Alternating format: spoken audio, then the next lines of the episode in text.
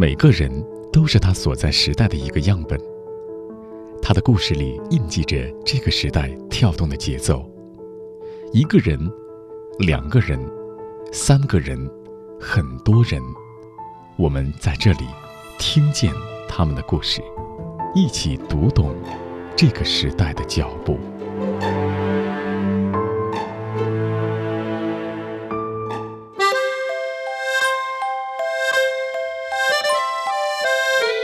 二零一三年，浙江一个普通妈妈李丹阳，给将要出生的宝宝起了个小名儿，叫做年糕。因为当时很流行用食物来给孩子做小名儿。二零一四年，中国的自媒体发展风起云涌，李丹阳也注册了一个微信公号，分享自己的育儿心得和知识。这个公号的名字就叫做“年糕妈妈”。我就是找到了一个出口，把自己的这些。带娃的经历呀，一些有意思的心得，把它写下来，收获了一些回应。大家说，哎，你这东西写的还蛮好读的，觉得哎，你这东西有帮助到我，哇，当时就感觉生活一下子被点亮了。如今，年糕妈妈已经成长成为拥有三千万粉丝的母婴领域头部品牌之一。呈现在年糕妈妈眼前的中国父母的焦虑是什么样子的？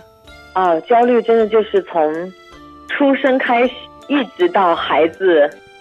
不管有多大吧，中国家长就是特别的操心。他用亲身的学习和实践，又为中国父母提供了什么样的解决方案？对于年糕来说，我也是想让他知道，妈妈三十多岁了，还在上学，然后还在很努力。他跟他妈妈之间的关系，除了无条件的爱，除了他妈妈。呃，很理解他，很尊重他，还有就是在妈妈身上，在爸爸身上受到正向的鼓励。就是我妈妈是一个很酷的女人，我妈妈是一个在努力变好、在不断进步的女人。那我觉得这就是我们能给孩子的东西里面，就是最顶层的、最核心的、最基础的东西。今天，就让我们一起听见年糕妈妈李丹阳。高妈你好，哎，中芳你好。今天会是什么样的一天呢？会比较忙碌吗？其实每一天都是忙碌的吧。工作日的时候就是白天快点工作，然后回去陪孩子，然后继续工作。如果是周末呢，就更忙了，因为周末的话就要想跟孩子有很多亲子时光嘛。因为我会很在意和他在一起的时间，我对孩子能够产生的影响，所以工作日和周末其实都是忙忙碌碌的一天，也习惯了，觉得挺充实的。你说到这个习惯，我就想起来说，在这个年糕刚出生那个时候的状态，可能和现在是完全不同的，对不对？对，完全不一样。那个时候，啊，我们当时说是一个有着粉红色泡沫的梦想的一个少女吧。我自己经常说，结婚前可能是前少女时代，结婚后是后少女时代。在成为妈妈之前，因为也比较闲嘛，那时候工作也不忙。然后就是想着，哎呀，如果我有个孩子，那我就可以回家带孩子，生活就会看起来很浪漫，也不用在职场里那么辛苦。哇，现在想想那个时候，嗯，还挺敢想的呢。林高妈妈这个公号的第一篇文章的产生是什么时候呢？第一篇文章应该是在二零一四年的七月份。嗯，那个时候孩子大概三个多月吧，四个月还不到。我自己那个时候还挺逞强的，就自己一个人带孩子嘛。嗯，应该说是在带孩子的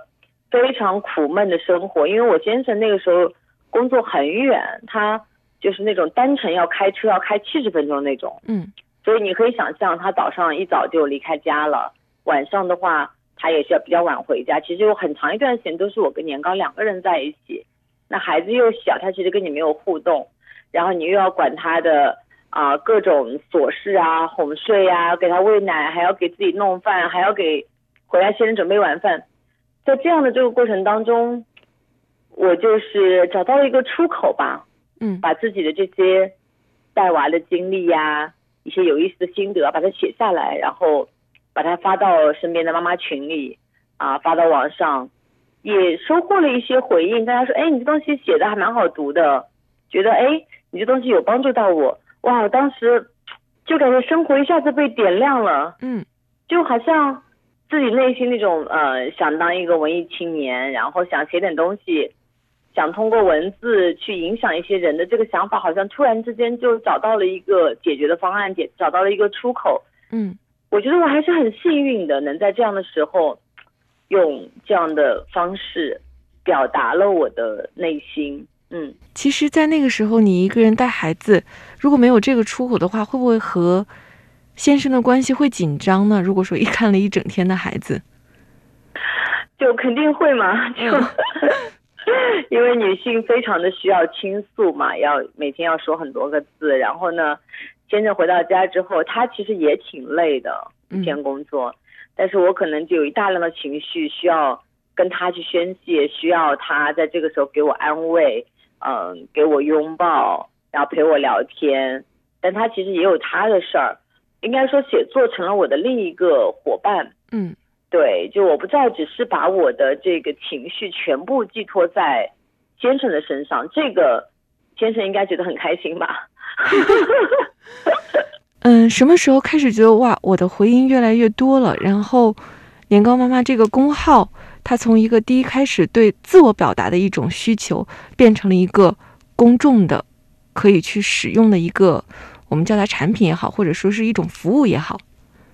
嗯，那我觉得差不多要到四个月以后吧，四个月的时候积累到了第一个一万粉丝嘛。就你说我们现在的体量去看，会觉得一万粉丝其实很少，但是当时会觉得这已经是一件非常非常值得骄傲的事情了。嗯我从一个可能本来的素人，一个默默无闻的家庭主妇，开始有了一万个在互联网上，在我的文章的那一端跟随我的人，然后包括大家就开始大量的问我啊，这个喝多少喝多少奶呀，这个辅食要怎么吃呀？哎呀，孩子有哪里不舒服应该怎么办啊？那时候觉得一是自己被认可了嘛，因为很多人在朋友圈会转发我的文章，那时候也有很多很多人开始关注我，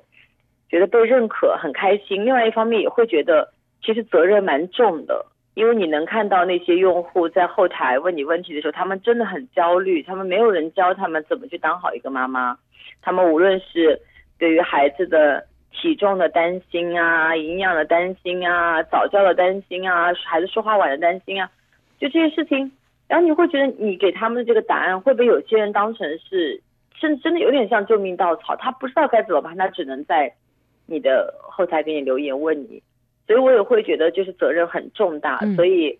让先生开始帮我一起，我说你要帮我一起看看我的稿子，他会愿意介入你的这些事情吗？嗯，他蛮愿意的，我觉得先生在这个事情上就是高爸他很好玩，嗯。我记得我刚刚开始写公众号的时候，我就跟他说，我说我想写个公众号，然后他当时就说，哎，你写吧，我觉得这个事情啊是个趋势，你要是写得好呢，我再过一年说不定就辞职了加入你，你知道吗？就是真的是完全说中啊，他真的是在我们公众号成立一年的时候嗯就辞职了，就加入了我的团队。所以高爸现在是真的他在为你工作，对吗？啊，我们一起工作吧，这样说好像对我这样好说不太好，你们一起工作。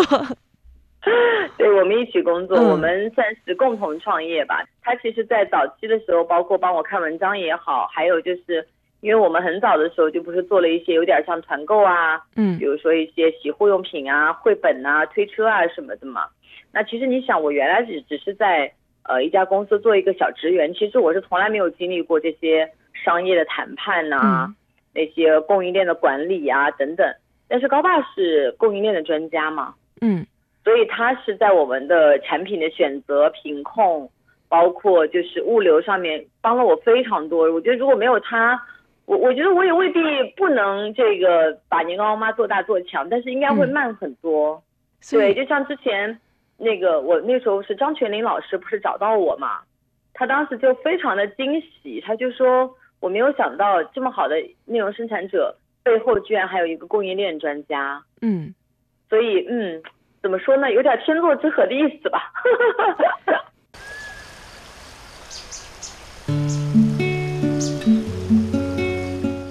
你好，我是钟芳。因为工作的原因，我会接触到很多有趣的人。他们的人生经历各有不同，但他们都有梦，是这个时代中生命的舞者。我喜欢他们，想要把他们的故事讲给你听，于是就有了听见。听他们的人生故事，让我们一起成长。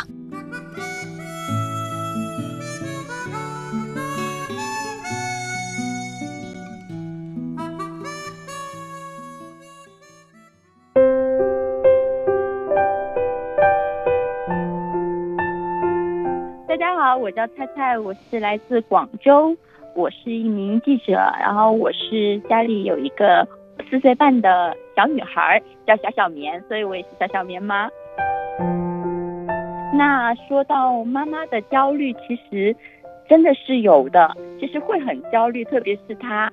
越来越长大的时候，你跟着她在成长过程中，你就会发现，哎呀，是不是该报补习班啦？是不是该报兴趣班啦？游戏到过了三岁之后，你就会看着，哎，别的小朋友报了什么兴趣班，然后你就会想让他去尝试，因为首先你在那个时候你也不知道他喜欢什么，然后你就会每一样都想让他去尝试。而我家闺女让我最焦虑的是什么？就是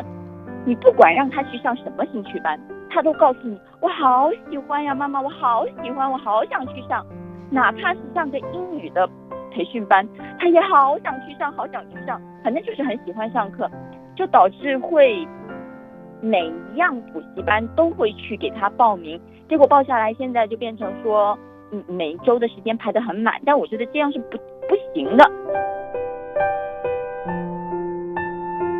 作为媒体人，真的是会很忙，因为每周上六天班休一天，那我就会很希望把这一天完完整整，一定是做陪伴的。然后呢，我是给自己这么一个要求。我工作的时候，我会很认真、很认真的去工作。我会尽量的让自己离开工作岗位的时候，我会尽可能的全身心的去陪伴他。我就不想工作，尽量的把工作和家庭这个两个角色切换开来。那当然这只是个理想状态了，我只是这么去要求自己。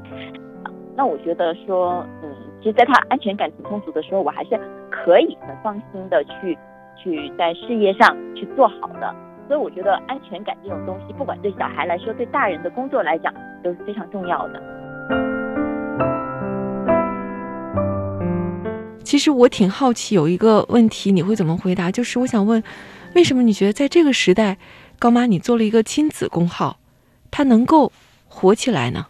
我是一直跟别人说，我就是命特别好，因为呃，一个是我孩子出生，他是在二零一四年。那那个时间呢，它有几个特殊性，一个呢是自媒体时代的开始繁盛嘛，对吧？嗯。其实二零可能一二年左右就已经开始有了，但是到了一四年就是开始就是比较好了。然后另一个呢是在那个时候，我们其实是有一波出生的高峰，然后也是这个八零后开始集中生孩子的这一段，大家对于这个育儿、对于亲子、对于母婴表现出了前所未有的重视。然后呢，重视的背后呢，他们其实没有得到足够的支持，不管是呃社区也好呀，不管是父母也好呀，给到我们的这种科学养育的支持都是不够的。那我们就开始在网络上寻求解决方案嘛。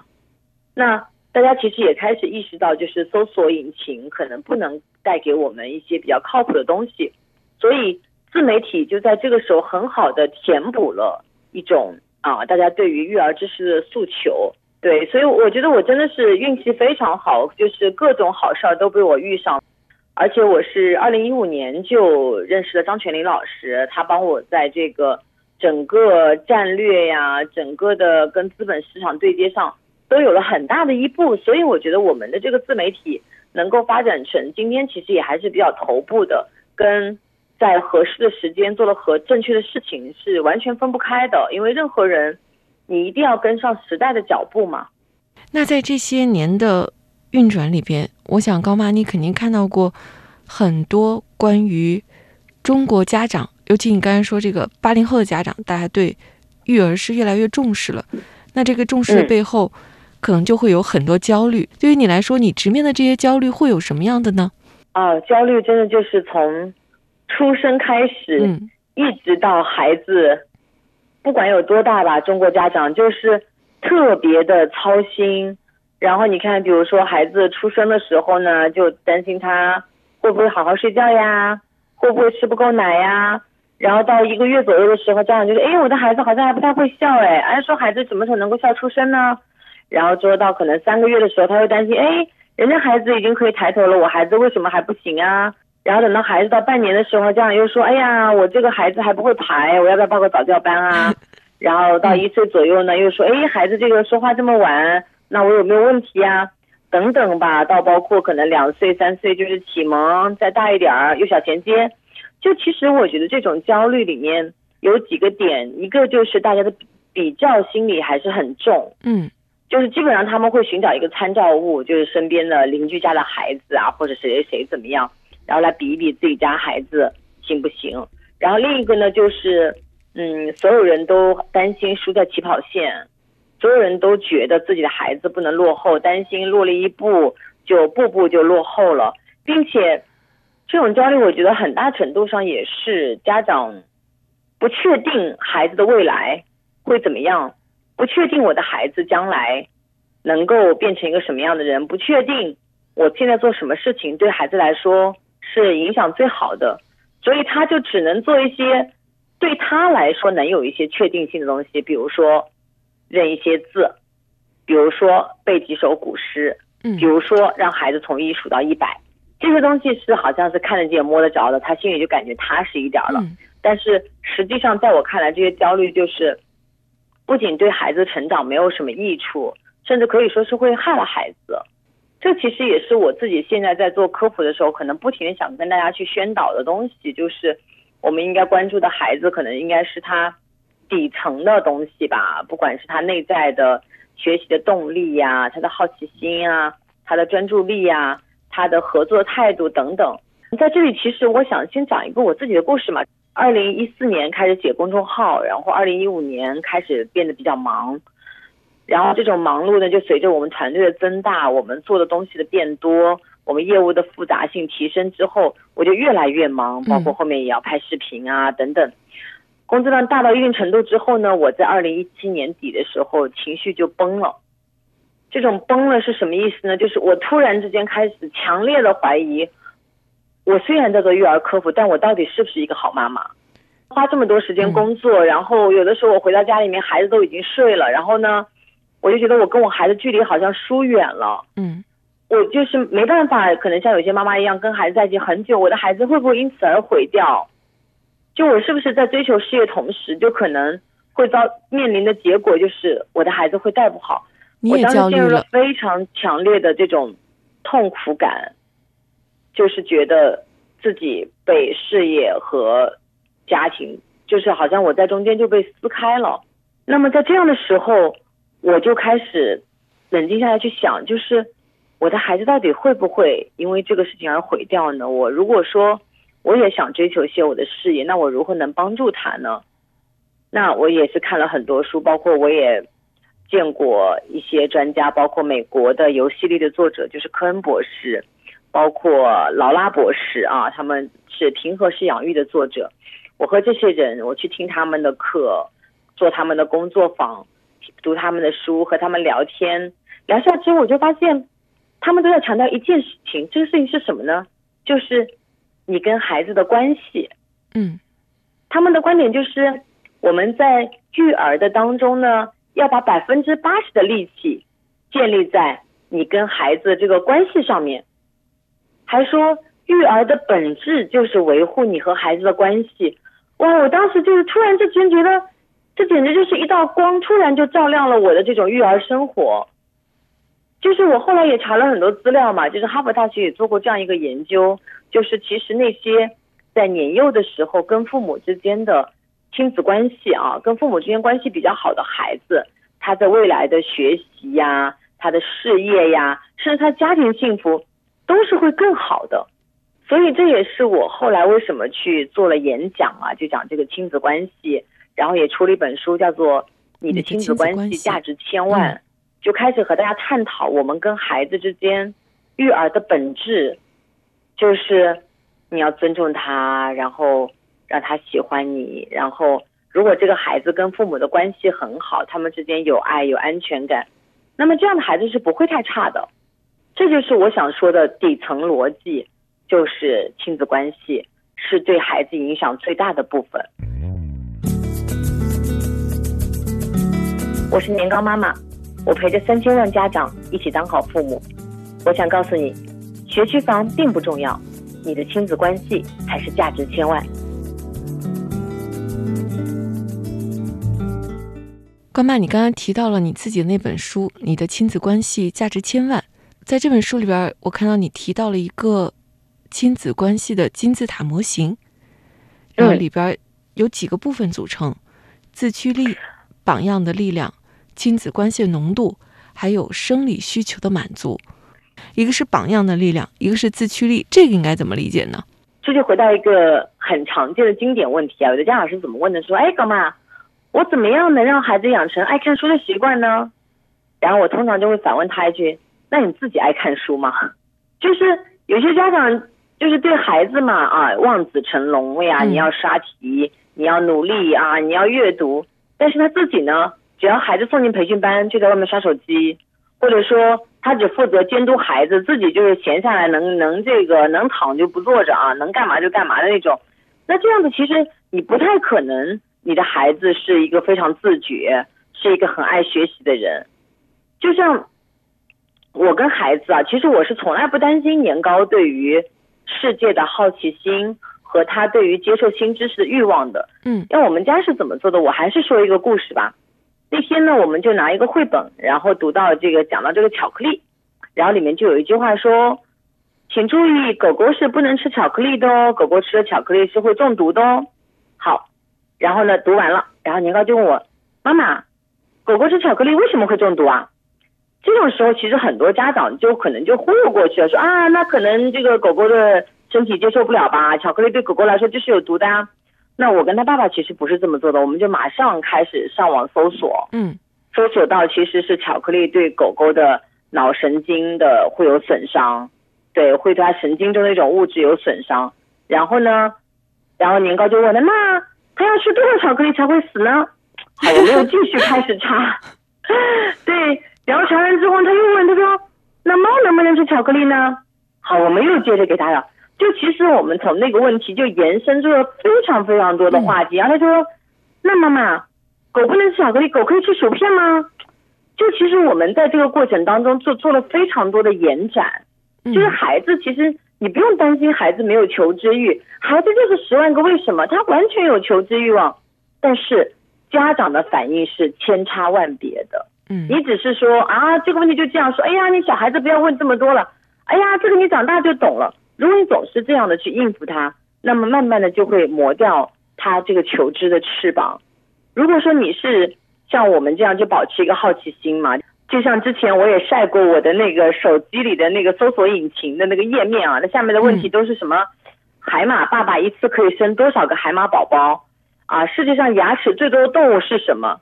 就都是之类的问题。其实我都是帮孩子查的，而且其实我也确实很有兴趣。我们就是跟孩子在这个。呃，玩的过程当中，就是不停的在往往里延伸，这其实就是一个榜样的力量。就我不会要求我的孩子，哎呀，你必须爱学习啊！就我觉得这个要求是要求不出来的，他一定是看着自己的妈妈是怎么做的。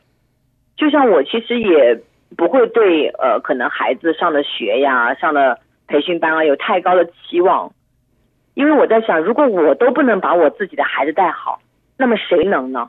那些一个星期只见他一次的老师有可能吗？绝对不可能。孩子其实就是在每天看我们怎么做，然后才对他产生影响。我是去年年高五岁的时候，我是被那个马云校长的湖畔大学录取了。当时我就在准备开学的时候，我说妈妈有三天不在家哦，啊，因为我要去湖畔大学上学了。然后当时五岁的年糕就问了我，他说妈妈。为什么你年纪这么大了还要上学？对，然后当时我们就告诉他说：“对啊，妈妈三十多岁还要上学呢，等到你四十岁、五十岁也可以上学啊。上学不是小孩子的专利啊，上学就是我们一辈子都要做的事情。学习就是一件很有趣的事情。这就是我觉得我作为一个很忙的妈妈，嗯我能够带给孩子的一个极有价值的东西，就是榜榜样样的。力量。对，就是他会问我说：“妈妈，你在公司里忙什么呀？”然后我就会给他看我拍的视频，嗯给他看我们做的那些给小朋友的课程，就告诉他，你看妈妈在做这个东西是给小朋友们玩的哦。他说那为什么要给小朋友玩这个呢？我说玩这个东西可以帮助小朋友啊锻炼他的手指，可以让他学习一下思维。哦，他说那其他小朋友就可以像我一样玩到好玩的玩具了。我说对，我说妈妈做的工作是很有意义的。就是其实我会让他从小就知道，一个是这个世界是怎么运转的，嗯一个是他的妈妈在做的事情是有价值的。就我觉得这些东西可能比真的比上什么培训班呀，你要硬逼他做一些题目啊什么的，有意义的多了。因为我们的人生是一场长跑嘛，就是你给他的影响真的是在生活中一点一滴的起来的。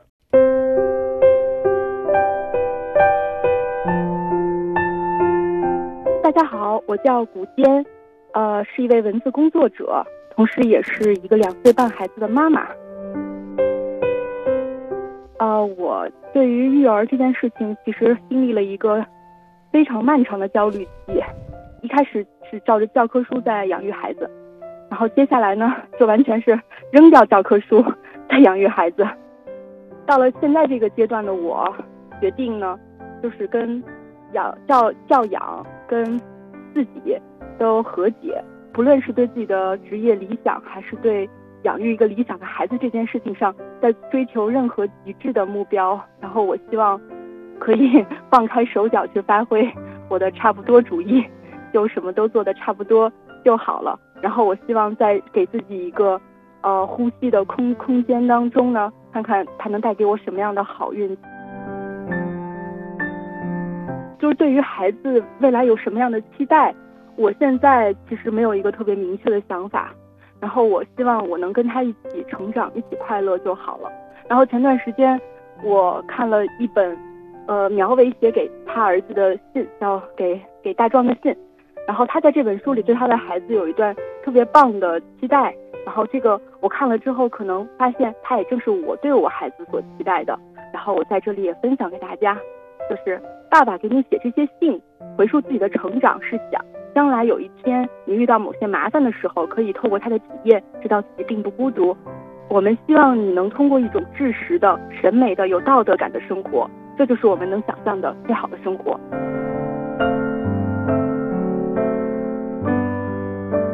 那高妈，我想问你一个问题，就是嗯我能够从你的言语中听出来，即便你不做这个工号，你也一定是一个非常认真负责的妈妈。那我想问的就是，假如说你没有做这个工号，没有今天的这些事业，年糕从你身上获得的榜样力量会少吗？我觉得应该不会，因为嗯我是一个比较要强的人，我是一个做事情就是比较认真负责到底的人吧。就是可能从我学生时代开始，我记得我那时候在学生会的时候，如果我们要搞一个活动，其实有很多困难嘛。然后那个事情其实也没有人干过，但是我当时就是一腔热血，觉得我我们一定可以把它干成的，就自己和几个小伙伴一起，也是就是想解决方案呐、想着努力的创新啊，然后利用很多周末的时间呀、晚上的时间啊，去做一个活动啊什么的。然后包括我在读研究生的时候，帮我的导师组织活动什么的，我都是很细心、很认真的去做的。嗯那我觉得其实这些事情，它就是在日常在影响我们的孩子的。嗯所以我觉得其实跟家长做什么工作关系并不是很大，而是说，嗯，你对待生活的态度吧。你遇到困难的时候你是怎么解决的？你在做事情的时候是不是愿意认真负责到底的？其实我自己也是受了父亲的影响啦，这个事嗯情。，怎么说呢？对，就是这其实就是要提到我们的最后一层了，就是这个自驱力。嗯，这个自驱力听起来好像还蛮难理解的。我们说它是一个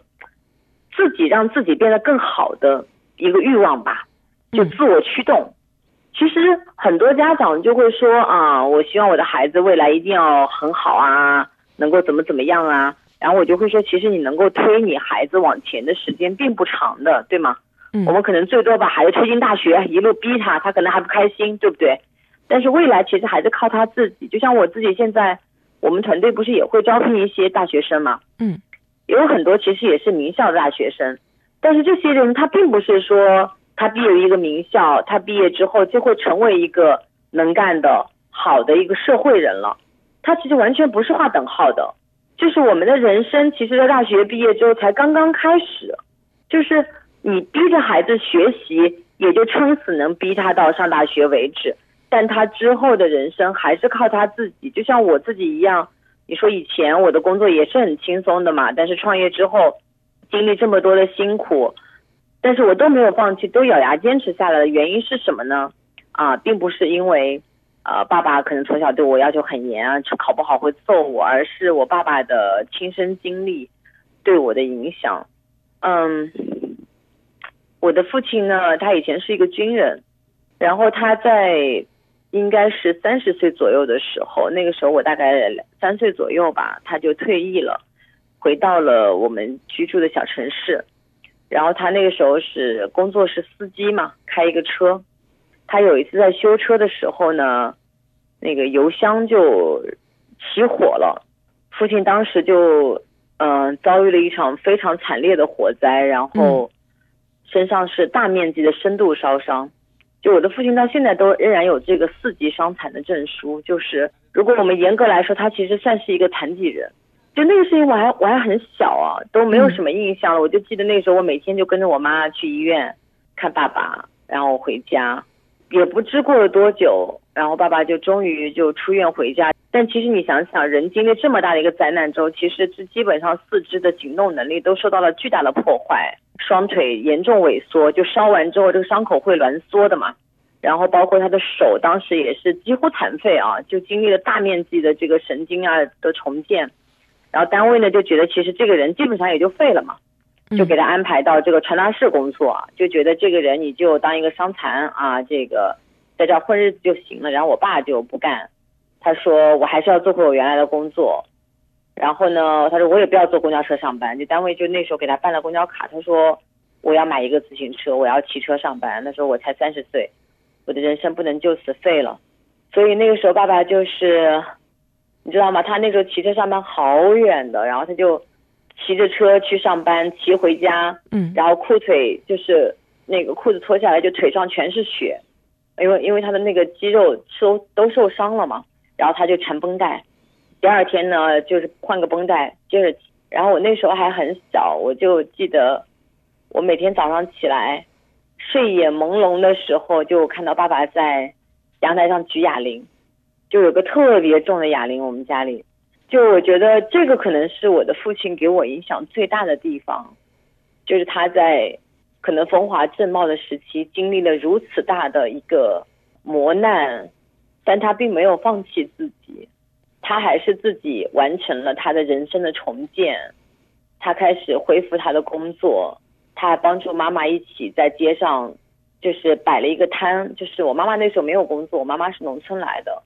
我爸爸就跟着他带着我妈妈去义乌进货，进了货之后就摆在那个街边就卖嘛。还带着我一起去那些中学的门口卖明信片呀，什么就有好多好多这样子的事情。后来我们家里条件也是慢慢慢慢的就好起来了，就是这种嗯，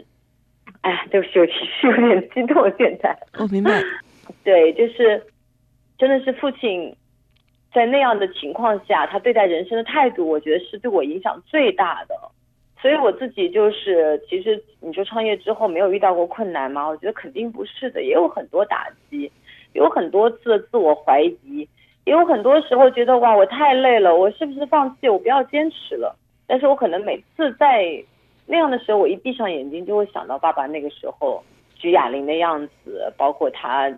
脚上就是血肉模糊缠绷带的样子，我就会觉得好像我受了困难也没什么。就其实我我有的时候也并没有一定要说我一定要努力我要怎么样，而是我好像骨子里就有一种这种精神，就有这种倔吧，就觉得我应该可以。那回想一下，我觉得真的是受了父亲这件事情的影响，所以我可能是那种嗯不太怂的性格。现在其实可能对于年糕来说，我也是想让他知道，妈妈三十多岁了还在上学。然后还在很努力，然后包括你知道吗？我自己在前年的时候，我是重拾英语，开始学英语了嘛。当时就是因为年糕就不想学英语，我就跟他说：“我说不想学很正常，人都不想学习。我说妈妈陪你一起学，妈妈先开始学，所以我就开始学英语了。然后包括他也不想学游泳，我说 OK 没关系，妈妈先来。所以我学会了，然后他承诺了，他说今年他可以学游泳了。二零一九年，年糕妈妈李丹阳进行了她人生中的第一次英语演讲。Good evening. I know everyone here speaks perfect English. Okay, so if you don't, don't worry. There will be some subtitles. Over last year, many people ask me why I chose to announce my personal goals. Wouldn't it be less stressful to keep them to yourself? Well, the answer is yes. It would have been less stressful. But I didn't make them because I wanted them to be easy. I made them because I know it's very important to be always improving ourselves. So here I am, delivering my first English speech here to all of you.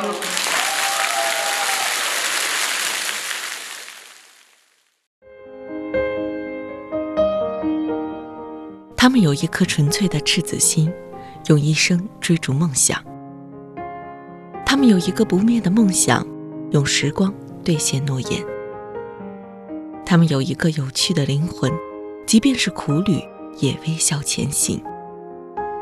他们是闪着光芒的人，他们的故事让我们一起听见。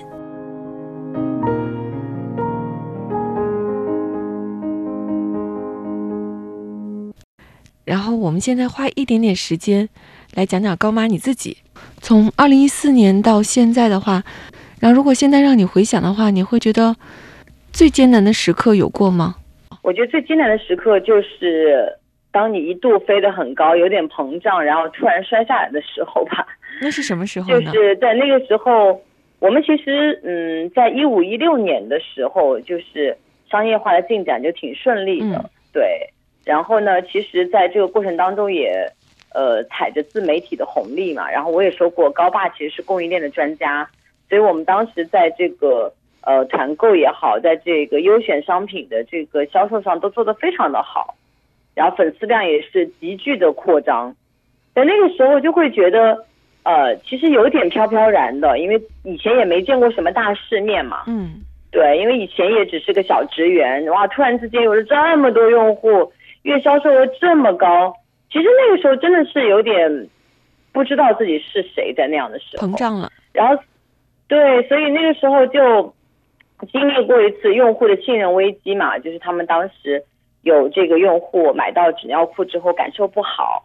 然后呢，但是当时我们并没有太重视，就那时候完全没有危机意识，没有意识到其实用户的反馈必须要重视，然后必须要及时和用户去沟通。当时其实就完全忽视了做客服这一块儿，就是没有跟用户去好好的沟通，产生了巨大的误解。所以呢，就也是经历过一波信任的危机。在那个时候，我觉得是我应该是最艰难的时候，而且其实我觉得我那个时候并没有准备好去经历这样的事情，就是自己其实作为一个第一次创业的人，不管在心理的成熟度上也好，你的组织的管理能力也好，你应对呃问题的这个呃我们叫复原力什么也好，其实完全都没有准备好，就是一下子就懵了，就不知道该怎么办的那种感觉。就那个时候，嗯，就还是挺痛苦的，对。然后，但是我觉得，嗯，那一跤摔的也挺好的，就是早点摔一跤，让自己看清楚自己是谁，不要再膨胀，不要再飘飘然，不要再觉得自己好像这个做特别好，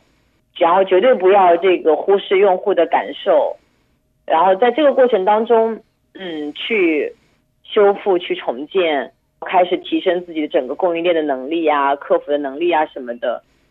对，然后慢慢的就修复过来了。所以现在的年糕妈妈这整个的运转是良性的，并且你自己也已经做好了应对危机的准备。嗯，我觉得其实任何人都不能说自己做好了应对危机的准备，是因为你想，这次新冠疫情来了，其实没有谁说做好了准备，对不对？因为嗯危机总是不知道什么时候会发生，只能说现在比起以前呢，一个是我们的团队和组织能力确实变得更强了，我有更多的人和我站在一起，我们会一起去面对困难。嗯另外一个就是自己可能变得成熟了，就是知道经历困难、经历挫折是创业路上的必经之路，也可以比较理性的看待这些事情了。那现在会有内心对未来会有畏惧的时候吗？嗯哦，完全没有，我是一个非常乐观的人，怎么说呢？因为我觉得我从一个平淡无奇的家庭主妇。走到今天已经足够足够幸运了。我经常说 nothing to lose，就没有什么可以失去的，所有的事情都是太幸运然后得到的。然后我的孩子、先生、家庭也都是，他们都非常爱我，我非常非常幸福。我觉得，嗯，除了就是我的家人吧，其实我觉得没有什么是不能失去的。然后，因为我已经知道我自己现在在这个过程中。成熟了，我已经有一个坚强的内心了，对，所以我我没有任何事情是恐惧的。如果你说有担心，啊，只会说希望孩子可以健康的长大吧，对。干嘛？那到了节目的最后，我想问一问你，关于和孩子关系上，如果我们要用一两句简单的话分享给在听的人的话，你会说什么呢？我想对所有焦虑的父母说。这世间所有的关系都期待天长地久，只有我们做父母的是从开始那天就要为说再见准备。当我们的孩子独自上路去寻找自我的时候，其实我们无法控制他的旅程，我们唯一能做的就是交给他一件他能用得上的行李，就是好的亲子关系。小鸟睡在我身旁。就像花儿吐芬芳，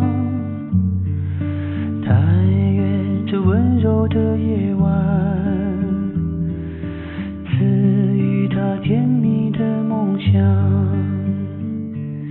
看着他小小的翅膀，要为自己挡风霜，谁也不能？伤害他，我要保护他飞翔。嗯、